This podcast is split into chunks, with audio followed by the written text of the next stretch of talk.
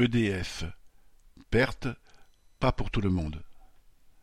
EDF vient d'annoncer son résultat financier pour l'année 2022 avec une perte de près de 18 milliards d'euros. Le groupe Total Energy annonce pour la même période 20,5 milliards de dollars de profit. Ce n'est pas tout à fait sans rapport, même si d'autres raisons expliquent le déficit d'EDF. Total, devenu Total Energy en 2021, est un trust principalement pétrolier et gazier, mais qui possède aussi deux centrales à gaz et des participations dans l'énergie renouvelable. Et, comme bien d'autres fournisseurs, dont la plupart ne produisent strictement rien, Total achète à bas prix de l'électricité à EDF, qu'il peut revendre un peu plus cher aux clients.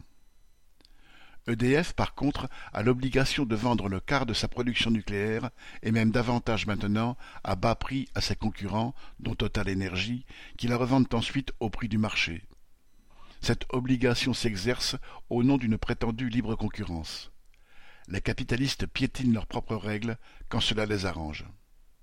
En tout cas, ce sont les clients d'EDF, c'est-à-dire presque tout le monde, qui contribuent un peu plus aux bénéfices de Total en plus bien entendu de ce qu'ils payent en carburant et en gaz.